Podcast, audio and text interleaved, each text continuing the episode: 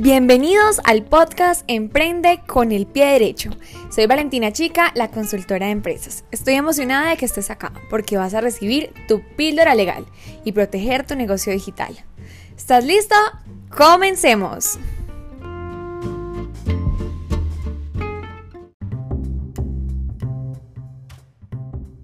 Hoy hablaremos de las fotos como datos personales. Es muy frecuente tener en nuestras redes sociales las fotos de nuestros clientes, nuestros colaboradores, nuestros proveedores, en fin. Las fotos son datos personales y por lo tanto es importante tener la autorización de ello. Tenemos que hacer una diferencia. Una cosa es la foto con nuestros amigos, estos son datos domésticos y ahí no vamos a necesitar una autorización expresa de los datos personales.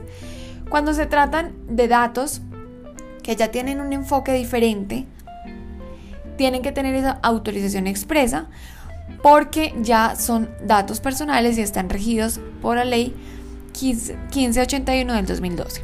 Es por esto que la superintendencia dio unas recomendaciones y expidió la guía sobre el tratamiento de las fotos como datos personales y expidió como la primera recomendación a obtener la autorización previa, expresa e informada para tener las fotos y usarlas.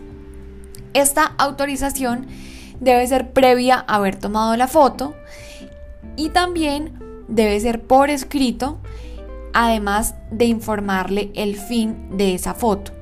Es importante tener presente que ese consentimiento debe ser obtenido por el titular, es decir, por el dueño de la foto. Ese derecho lo tiene la persona a decir si quiero que me pongan en tal lugar o no quiero. También es muy importante verificar la procedencia legítima de las fotos que se suministren.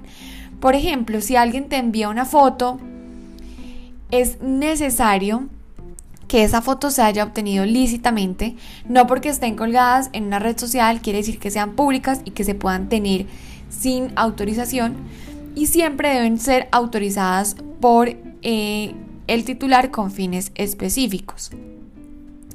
También es muy importante tener presente las reglas especiales para tratar las fotos de los menores de 18 años porque los niños, niñas y adolescentes tienen una protección especial. Es muy importante también que si tenemos fotógrafos en, esta, en este rol de tomar las fotos, debemos informarle al fotografiado los fines específicos para los cuales se usarán estas fotos.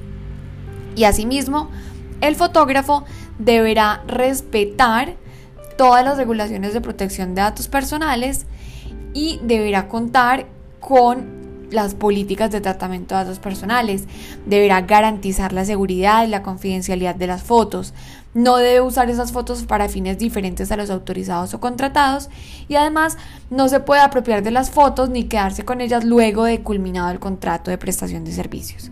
Es por esto que es muy importante que tengamos presente el tratamiento de los datos personales a la hora de tomar fotos para nuestra empresa. Nos vemos en la próxima oportunidad.